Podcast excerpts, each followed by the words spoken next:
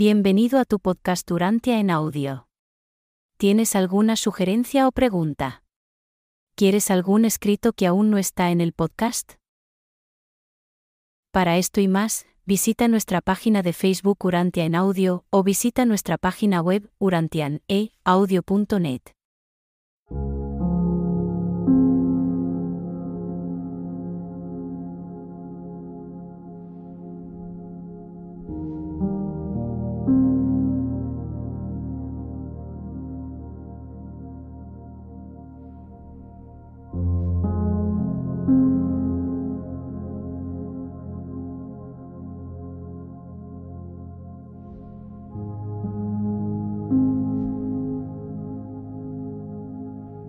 Escrito 144.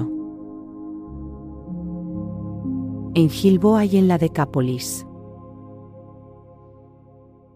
Pasaron los meses de septiembre y octubre retirados en un campamento apartado en las laderas del monte Gilboa. Jesús pasó el mes de septiembre aquí a solas con sus apóstoles, enseñándoles y formándoles en las verdades del reino. Había varias razones que justificaban este retiro de Jesús y sus apóstoles a un lugar aislado en las fronteras entre Samaria y la Decápolis. Los dignatarios religiosos de Jerusalén eran muy hostiles, Herodes Antipas mantenía todavía a Juan recluido en la cárcel, temiendo tanto ponerlo en libertad como ejecutarlo, mientras continuaba con la sospecha de que había algún tipo de vinculación entre Juan y Jesús.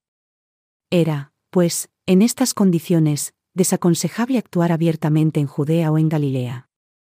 Había una tercera razón. El lento aumento de la tensión entre los líderes de los discípulos de Juan y los apóstoles de Jesús, que se había ido agravando conforme el número de creyentes crecía. Jesús era consciente de que el periodo preliminar de enseñanza y predicación llegaba a su fin, que el siguiente paso suponía el inicio de la labor última y plena de su vida en la tierra, y no quería que esto pudiese de ninguna manera resultar difícil o humillante para Juan el Bautista. Por ello, Jesús, había tomado la decisión de alejarse durante algún tiempo para que los apóstoles pudieran repasar lo aprendido y realizar después, un trabajo discreto en las ciudades de la Decápolis, hasta que a Juan se le llevara a la muerte o quedara libre y se uniese a ellos para trabajar en común.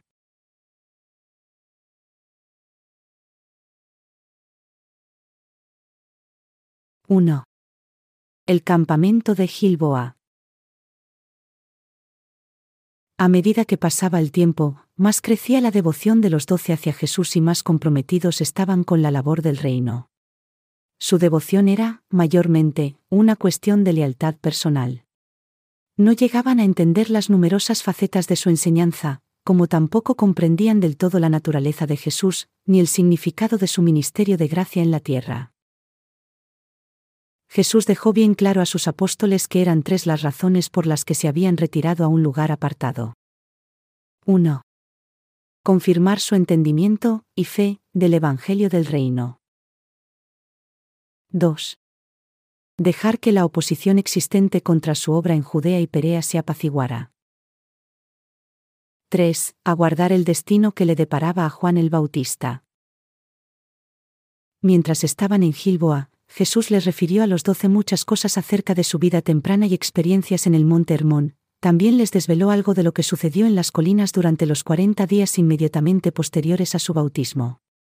Y les encargó explícitamente que no dijeran nada a nadie sobre esto, hasta que no hubiese regresado al Padre.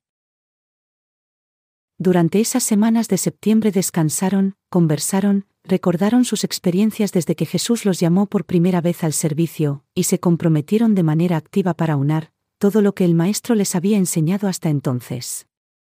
En cierta medida, todos percibían que esta sería su última oportunidad de disfrutar de un descanso prolongado. Se percataron de que su próxima tarea pública en Judea o en Galilea señalaría el comienzo de la proclamación final del reino venidero, pero tenían poca o ninguna idea precisa en cuanto a cómo sería el reino cuando llegara.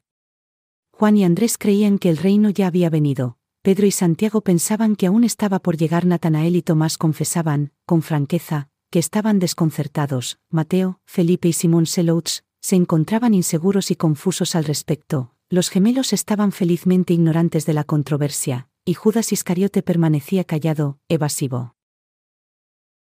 Gran parte del tiempo, Jesús estaba solo en la montaña cercana al campamento. En ocasiones, se llevaba a Pedro, a Santiago o a Juan con él, pero con mucha frecuencia se marchaba a solas para orar o estar en comunión. Tras el bautismo de Jesús y los cuarenta días en las colinas de Perea, no sería muy apropiado considerar estos momentos de comunión con su Padre como oración, ni tampoco sería congruente considerarlos como adoración, si bien, sería totalmente correcto aludir a ellos como momentos de comunión personal con su Padre. A lo largo de todo el mes de septiembre, las charlas se centraron en el tema de la oración y de la adoración. Después de haber tratado de la adoración durante algunos días, Jesús, finalmente, dio su memorable discurso sobre la oración, respondiendo a la petición de Tomás. Maestro, enséñanos a orar. Juan había enseñado a sus discípulos una oración, una oración para hallar salvación en el reino venidero. Aunque Jesús nunca prohibió a sus seguidores que usaran la forma de orar de Juan, los apóstoles se percataron muy pronto de que su maestro no aprobaba del todo la práctica de orar usando fórmulas establecidas y ceremoniosas. No obstante, los creyentes estaban constantemente solicitando que se les enseñara a orar y los doce, sentían un enorme deseo de saber qué tipo de peticiones serían de la aprobación de Jesús. Y fue principalmente debido a esta necesidad de la gente común de aprender una forma sencilla de orar por lo que Jesús, en respuesta a esta solicitud de Tomás, accedió a sugerírsela. Jesús impartió esta enseñanza una tarde durante su tercera semana de estancia en el monte Gilboa.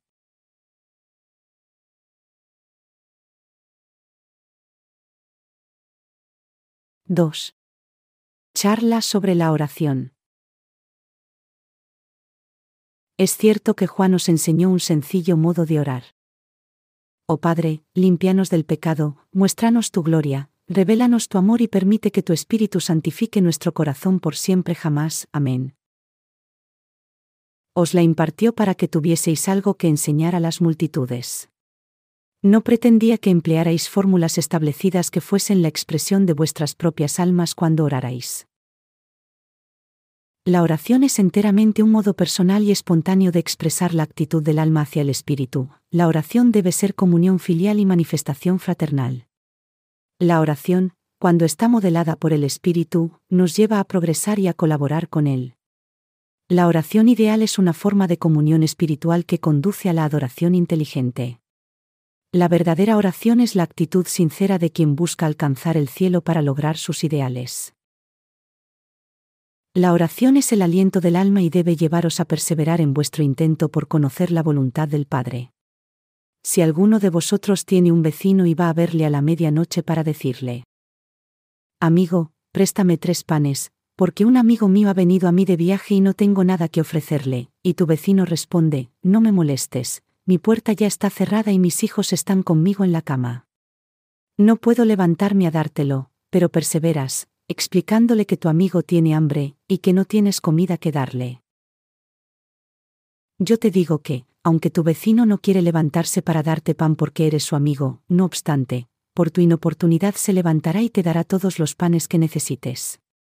Y si, entonces, con perseverancia se gana el favor de un simple mortal, imaginaos cuánto más logrará vuestra perseverancia en el Espíritu el pan de vida de las manos voluntariosas del Padre de los cielos.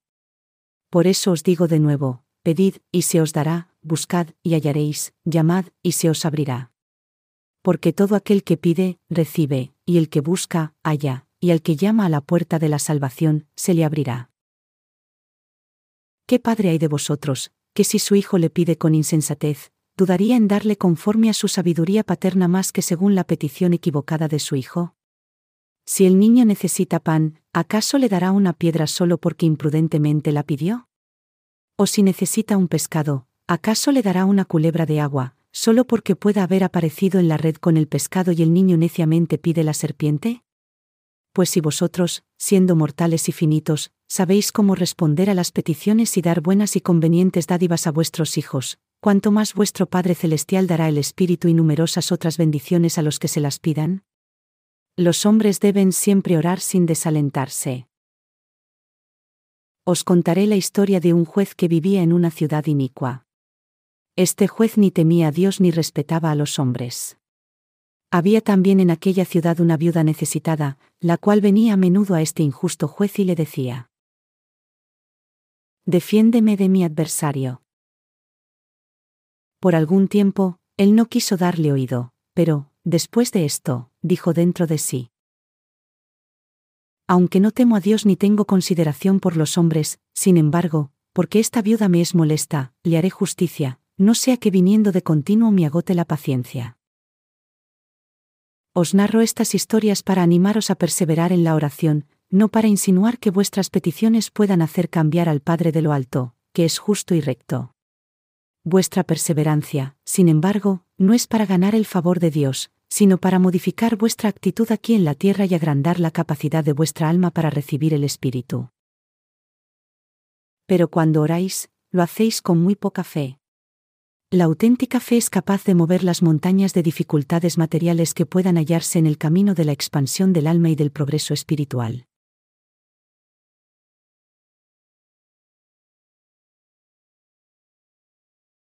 (3) La oración del creyente. Pero los apóstoles no se quedaron aún satisfechos, deseaban que Jesús les diese una oración modelo para poder enseñársela a los nuevos discípulos. Tras escuchar esta charla sobre la oración, Santiago Cebedeo dijo, Muy bien, maestro, pero querríamos una forma de orar, no ya para nosotros mismos sino para los nuevos creyentes, que con tanta frecuencia nos ruegan. Enseñadnos cómo orar al Padre de los cielos de la mejor manera. Cuando Santiago había terminado de hablar, Jesús dijo, Si aún deseáis ese tipo de oración, os daré la que enseñé en Nazaret a mis hermanos y hermanas. Padre nuestro que estás en los cielos, santificado sea tu nombre. Venga tu reino, hágase tu voluntad, así en la tierra como en el cielo. Danos hoy nuestro pan para mañana. Reconforta nuestras almas con el agua de la vida. Y perdónanos nuestras deudas como nosotros también hemos perdonado a nuestros deudores. Sálvanos de la tentación, líbranos del mal, y haznos cada vez más perfectos como tú lo eres. No es de extrañar que los apóstoles solicitaran a Jesús que les enseñase una oración modelo, para presentársela a los creyentes. Juan el Bautista había enseñado algunas oraciones a sus seguidores, todos los grandes maestros les habían dado forma para sus pupilos. Los maestros religiosos de los judíos tenían unas 25 o 30 oraciones establecidas, que recitaban en las sinagogas e incluso en las esquinas de las calles. Jesús era particularmente reacio a orar en público. Hasta aquel momento, los doce le habían oído orar solo algunas pocas veces. Veían que pasaba noches enteras orando, o en adoración, y sentían mucha curiosidad por saber el modo o la forma de sus peticiones. Les era muy difícil dar respuesta a las multitudes cuando les pedían que les enseñaran a orar como Juan había hecho con sus discípulos.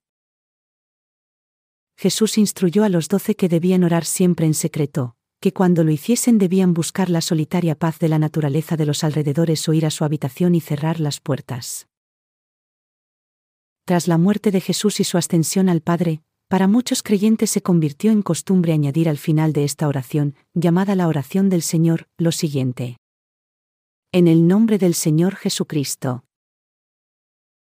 Aún más tarde, se perdieron dos líneas en su copiado y se agregó además una cláusula porque tuyo es el reino, el poder y la gloria, por siempre jamás. Jesús dio esta oración a los apóstoles para que se dijera de forma colectiva, tal como se hacía en su casa de Nazaret. Nunca impartió ninguna oración sistematizada para que se orase de forma personal, sino solo peticiones que se emplearan a nivel de grupo, familia o reuniones sociales. E incluso así, nunca se prestó a hacerlo de forma voluntaria. Jesús enseñó que la oración para que fuera efectiva debía ser 1. Desinteresada, no solamente para uno mismo. 2. Creíble, conforme a la fe. 3. Sincera, honesta de corazón. 4. Inteligente, según la propia luz. 5 confiada, en sumisión a la voluntad omnisapiente del Padre. Cuando Jesús pasaba noches enteras en la montaña en oración, lo hacía principalmente para pedir por sus discípulos, en particular por los doce. El maestro oraba muy poco para sí mismo, aunque se sumía bastante en una adoración de entendimiento de su Padre del Paraíso y de comunión con él.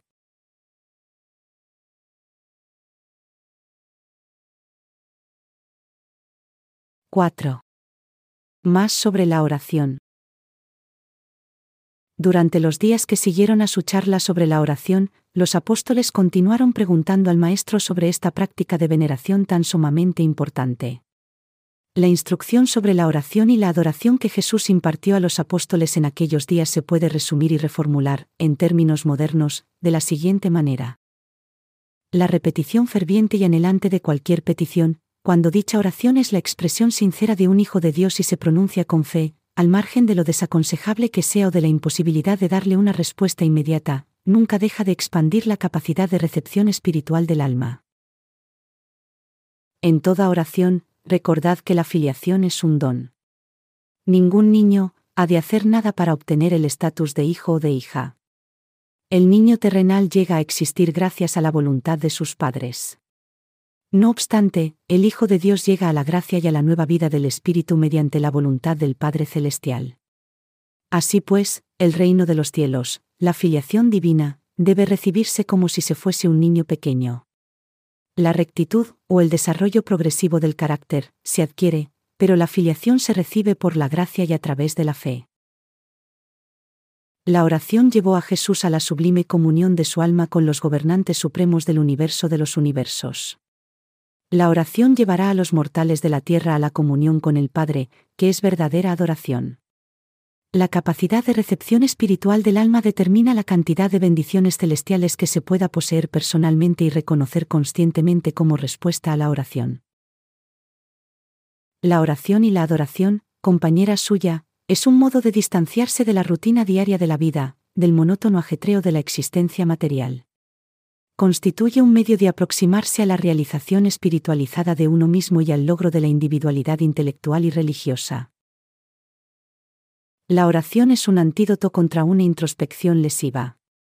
Al menos, la oración, como el Maestro la enseñó, tiene dicho efecto benefactor para el alma. Jesús empleó permanentemente el poder beneficioso de la oración para el bien de sus semejantes. Por lo general, el Maestro oraba en plural, no en singular. Jesús únicamente pidió por sí mismo en las grandes crisis de su vida terrenal. La oración es el aliento de la vida del espíritu en medio de la civilización material de las razas humanas. La adoración constituye la salvación para las generaciones de mortales que están en búsqueda de placeres. Orar puede semejarse a la recarga de las baterías espirituales del alma, por lo que la adoración puede compararse al hecho de sintonizar el alma para que sea capaz de captar las transmisiones del Espíritu Infinito del Padre Universal en el universo. La oración es la mirada sincera y anhelante del Hijo a su Padre Espiritual, es un proceso psicológico en el que se intercambia la voluntad humana por la voluntad divina. La oración forma parte del plan divino para remodelar lo que es en lo que debería ser. Una de las razones por las que Pedro, Santiago y Juan, que tan a menudo acompañaban a Jesús en sus largas vigilias nocturnas, nunca le escucharon orar era porque su maestro no solía expresar sus oraciones con palabras. Prácticamente hacía sus oraciones en espíritu y con el corazón, silenciosamente. De todos los apóstoles, Pedro y Santiago eran los que más cerca estuvieron de comprender las enseñanzas del Maestro sobre la oración y la adoración.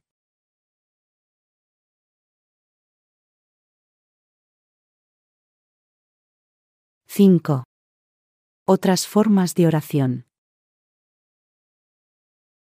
Ocasionalmente, durante el resto de su estancia en la tierra, Jesús puso en conocimiento de los apóstoles otras formas diferentes de orar, pero solo lo hizo para ilustrar diferentes cuestiones, prescribiéndoles que no enseñaran a las multitudes estas oraciones para ilustrar parábolas. Muchas de ellas tenían su origen en otros planetas habitados, pero Jesús no reveló este hecho a los doce. Entre estas oraciones, estaban las siguientes.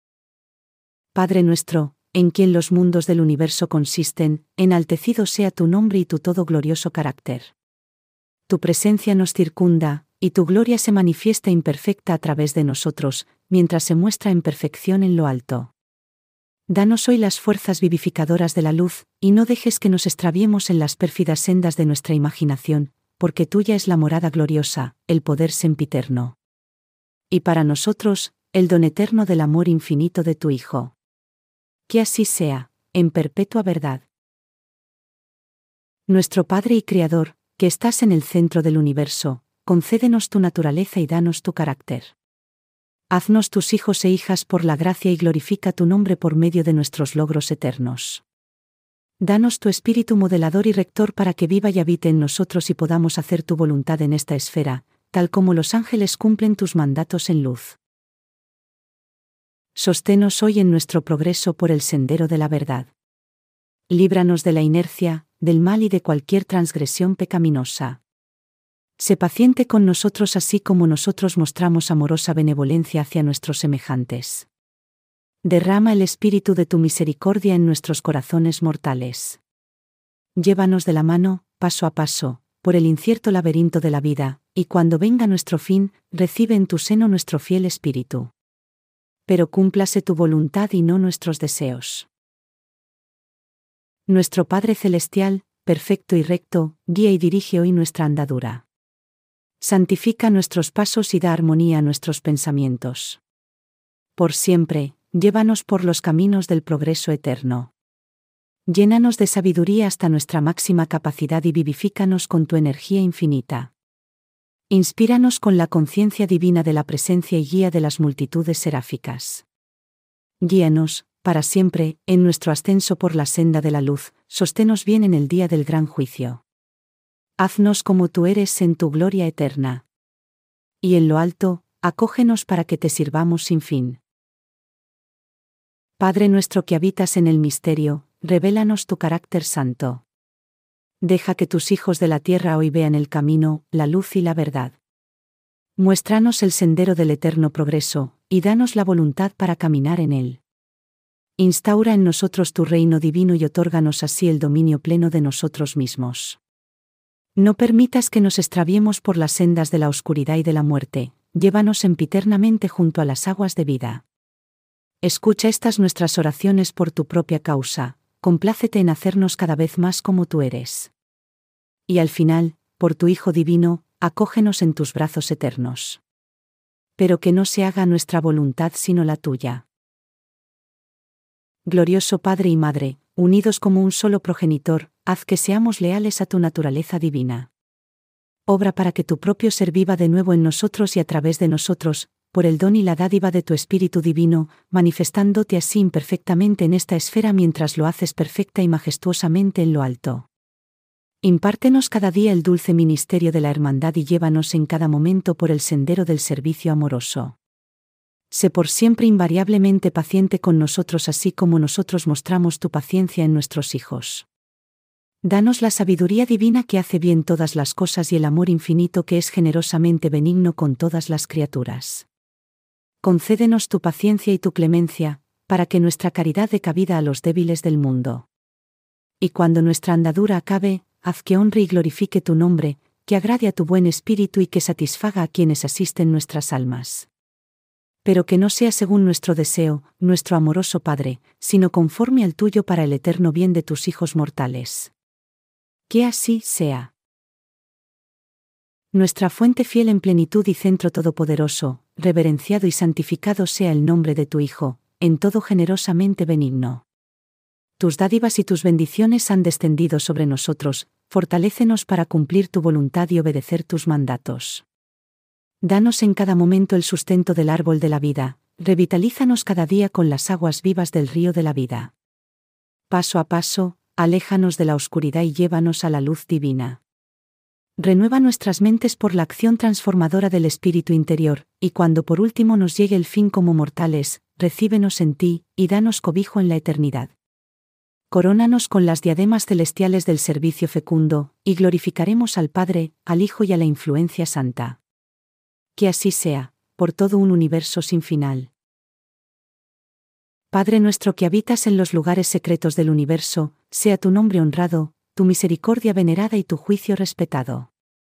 Que el sol de la rectitud brille sobre nosotros al mediodía, en tanto que te suplicamos que guíes nuestros pasos descarriados en el crepúsculo. Llévanos de la mano por los caminos que tú mismo escojas, y no nos abandones cuando la senda sea ardua y las horas oscuras. No nos olvides tal como nosotros tantas veces te abandonamos y olvidamos. Pero sé misericordioso y ámanos como nosotros deseamos amarte a ti. Míranos con benevolencia y perdónanos con misericordia, como nosotros perdonamos en justicia a quienes nos afligen y hieren.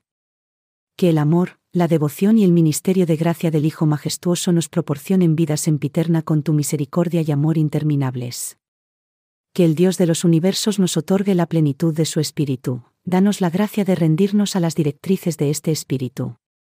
Por el ministerio amoroso de las fieles multitudes seráficas que el Hijo nos guíe y lleve hasta el término de la era. Haznos por siempre más y más semejantes a ti, y cuando llegue nuestro fin, recíbenos en el acogimiento eterno del paraíso. Que así sea, en el nombre del Hijo de Gracia y para el honor y gloria del Padre Supremo. Aunque no estaban autorizados para exponer estas lecciones sobre la oración en sus enseñanzas públicas, todas estas revelaciones resultaron muy beneficiosas para sus experiencias religiosas a nivel personal. Jesús utilizó estos y otros modelos de oración como ilustraciones, para la instrucción privada de los doce, y se ha concedido un permiso específico para incluir estas siete muestras de oraciones en la presente narración.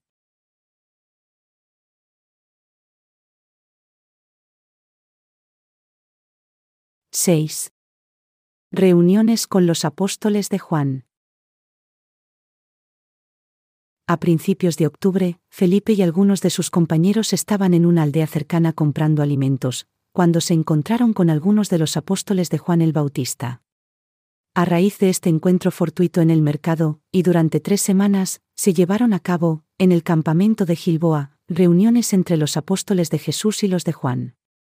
Juan había nombrado recientemente, siguiendo el precedente de Jesús, a doce apóstoles. Lo había hecho así en respuesta a la petición de Abner, jefe de sus leales seguidores. Jesús estuvo presente en el campamento de Gilboa durante la primera semana de estas reuniones conjuntas, pero se ausentó las últimas dos semanas. A comienzos de la segunda semana de este mismo mes, Abner había reunido a todos sus compañeros en el campamento de Gilboa, y estaba listo para entrar en diálogo con los apóstoles de Jesús. Durante tres semanas, estos 24 hombres celebraron encuentros tres veces al día, seis días por semana. La primera semana, Jesús se unió a ellos entre sus sesiones de la mañana, tarde y noche. Querían que el Maestro estuviese con ellos y presidiese las deliberaciones entre ambos grupos, pero él se negó rotundamente a participar en sus discusiones, aunque accedió a hablar con ellos en tres ocasiones. Estas charlas que Jesús impartió a los veinticuatro trataban de la compasión, la cooperación y la tolerancia. Andrés y Abner se turnaban en la presidencia de dichas reuniones conjuntas de ambos grupos apostólicos. Estos hombres tenían muchas cuestiones difíciles que debatir y numerosos problemas que resolver. Repetidas veces, remitían sus problemas a Jesús, aunque únicamente para oírle decir. Solo me preocupan vuestros problemas personales y puramente religiosos. Represento al Padre ante cada persona de forma individual, no ante el grupo. Si tenéis dificultades personales en vuestras relaciones con Dios, venid a mí, y yo os escucharé y os aconsejaré para hallar alguna solución. Pero cuando se trate de coordinar interpretaciones humanas discrepantes sobre cuestiones religiosas y la socialización de la religión, sois vosotros los que os tenéis que encargar de solucionar vuestras dificultades, según vuestros propios criterios. Si bien, os manifiesto mi comprensión e interés, y cuando lleguéis a alguna conclusión sobre estos asuntos espiritualmente intrascendentales, siempre que lleguéis todos a un acuerdo, os prometo con antelación mi total aprobación y mi entusiasta cooperación. Y ahora, para no ser un obstáculo en vuestras deliberaciones, os dejaré por dos semanas. No os inquietéis por mí, porque volveré a vosotros. Estaré en los asuntos de mi Padre, ya que tenemos otros mundos, además de este. Tras estas palabras, Jesús descendió por la ladera de la montaña, y no volvieron a verlo en dos semanas completas. Y nunca supieron dónde había ido ni qué había hecho durante esos días. Transcurrió algún tiempo antes de que los veinticuatro pudiesen calmarse y considerar seriamente sus problemas, estaban muy desconcertados por la ausencia del maestro. Sin embargo, en una semana, estaban de nuevo debatiéndolos a fondo, aunque sin poder acudir a Jesús para que les asistiera. La primera cuestión sobre la que llegaron todos a un acuerdo fue respecto a la adopción de la oración que Jesús les había enseñado recientemente. Se votó por unanimidad a favor de que esta fuese la única oración que ambos grupos de apóstoles enseñarían a los creyentes. A continuación, decidieron que, mientras Juan viviera, ya fuese en prisión o fuera de ella, los dos grupos de doce apóstoles continuarían con su labor, y que cada tres meses mantendrían estas reuniones de los dos grupos durante una semana en lugares que se acordarían periódicamente.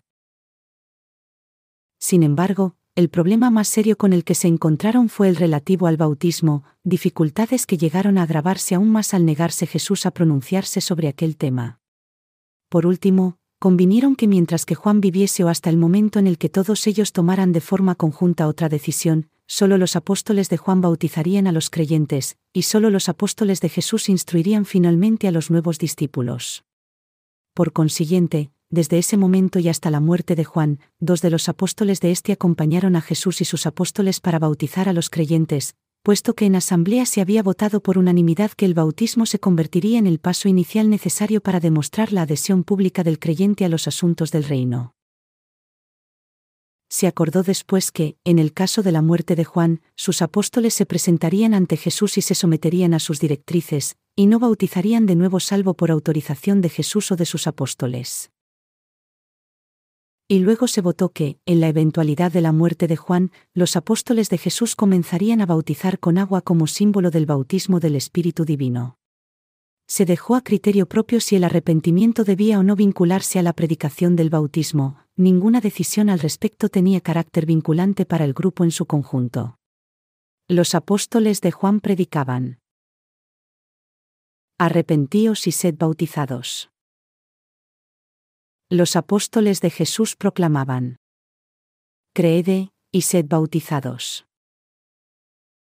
Y este es el relato del primer intento de los seguidores de Jesús, por coordinar labores dispares, consensuar diferencias de opinión, organizar tareas a nivel de grupo, regular ceremoniales públicos y socializar prácticas religiosas personales. Se examinaron numerosas otras cuestiones de menor importancia que se solucionaron por unanimidad.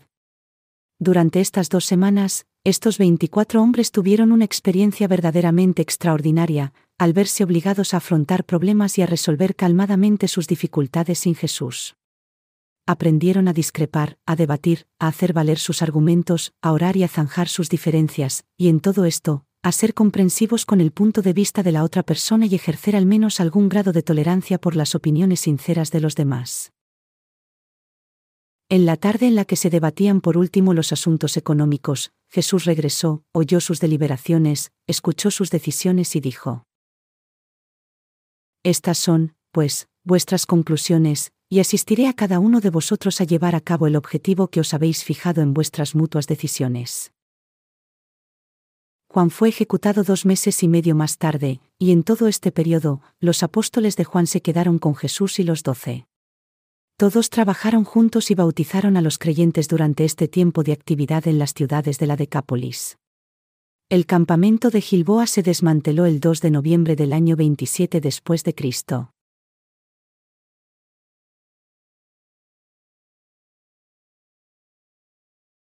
¡7! En las ciudades de la Decápolis. Durante los meses de noviembre y diciembre, Jesús y los 24 trabajaron discretamente en las ciudades griegas de la Decápolis, principalmente en Estitópolis, Gerasa, Avila y Gadarra. En realidad, se trataba del final del periodo emprendido para asumir la labor y la organización religiosa de Juan. Siempre, la religión socializada de una nueva revelación ha de pagar las consecuencias de hacer concesiones a las formas y usos establecidos de la religión que le precedió, y a la que trata de rescatar. El bautismo fue el precio que los seguidores de Jesús tuvieron que pagar por contar entre ellos al grupo religioso de los seguidores de Juan el Bautista. Estos, al unirse a los seguidores de Jesús, renunciaron a casi todo salvo al bautismo con agua. Jesús impartió poca enseñanza pública en esta misión en las ciudades de la Decápolis. Pasó un tiempo considerable enseñando a los 24 y mantuvo muchas sesiones formativas de carácter extraordinario con los doce apóstoles de Juan. Con el tiempo, llegaron a entender las razones por las que Jesús no fue a visitar a Juan en la cárcel, ni trató de lograr su liberación si bien, nunca pudieron comprender por qué no realizaba prodigios, por qué se negaba a manifestar signos externos de su autoridad divina. Antes de ir al campamento de Gilboa, ellos habían creído en Jesús mayormente por el testimonio de Juan, pero estaban pronto empezando a creer en él en virtud de su propio contacto con el Maestro y sus enseñanzas. Durante estos dos meses, el grupo trabajó gran parte del tiempo en parejas, esto es, uno de los apóstoles de Jesús salía con otro de Juan. El apóstol de Juan bautizaba, el de Jesús instruía, mientras que ambos predicaban el Evangelio del reino según lo entendían. Y ganaron muchas almas entre estos gentiles y judíos apóstatas. Abner, el jefe de los apóstoles de Juan, se convirtió en un fervoroso creyente de Jesús, y más tarde, se le nombró líder de un grupo de setenta maestros, a los que el maestro encomendó predicar el Evangelio.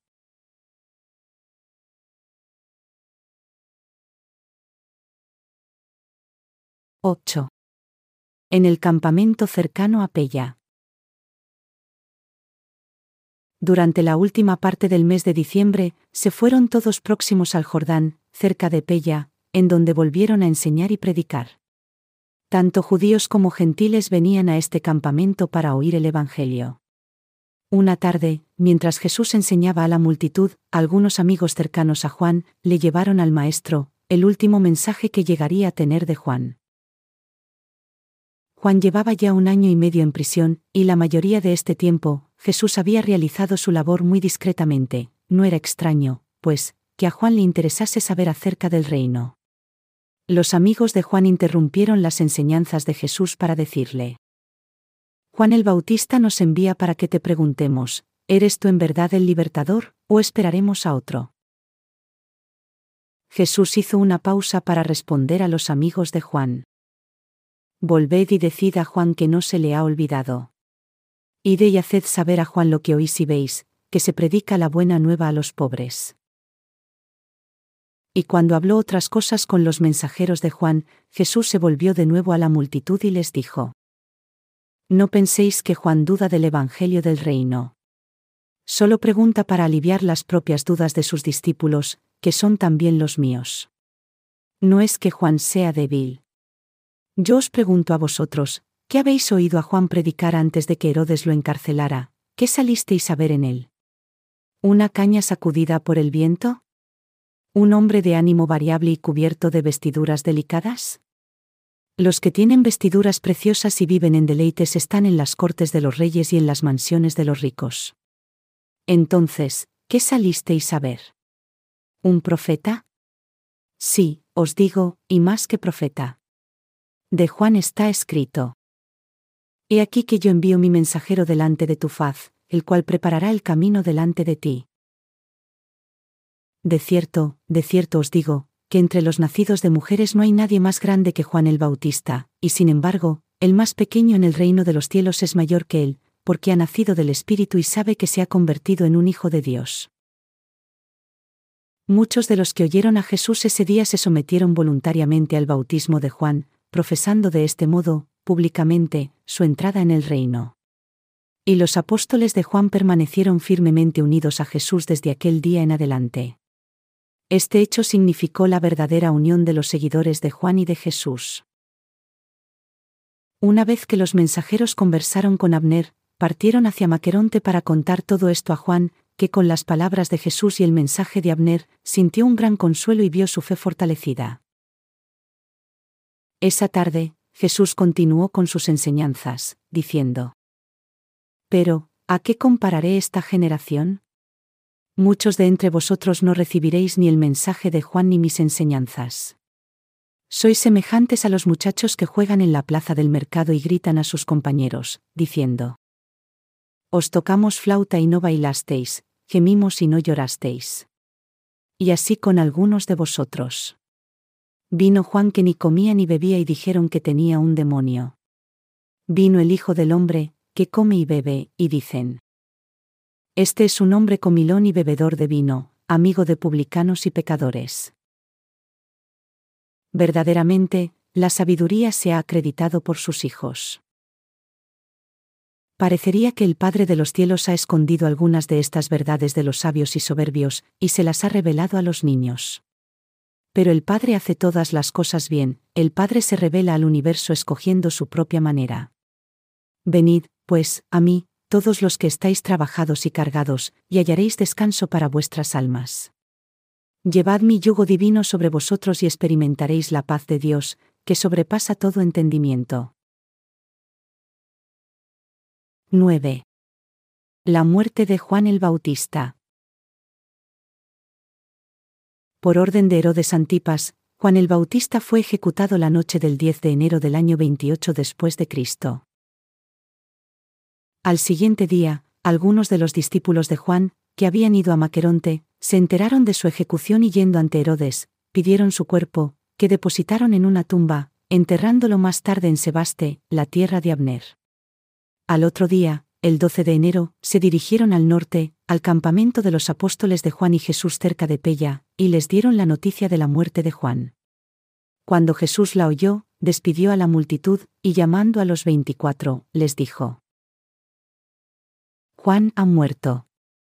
Herodes lo ha decapitado. Esta noche, en asamblea, arreglad vuestros asuntos debidamente. No habrá más demoras. Ha llegado la hora de proclamar el reino manifiestamente y con poder. Mañana nos vamos a Galilea. Así pues, el 13 de enero del año 28 después de Cristo, temprano por la mañana, Jesús y los apóstoles, acompañados por unos 25 discípulos, se encaminaron a Cafarnaúm y se alojaron esa noche en la casa de Zebedeo.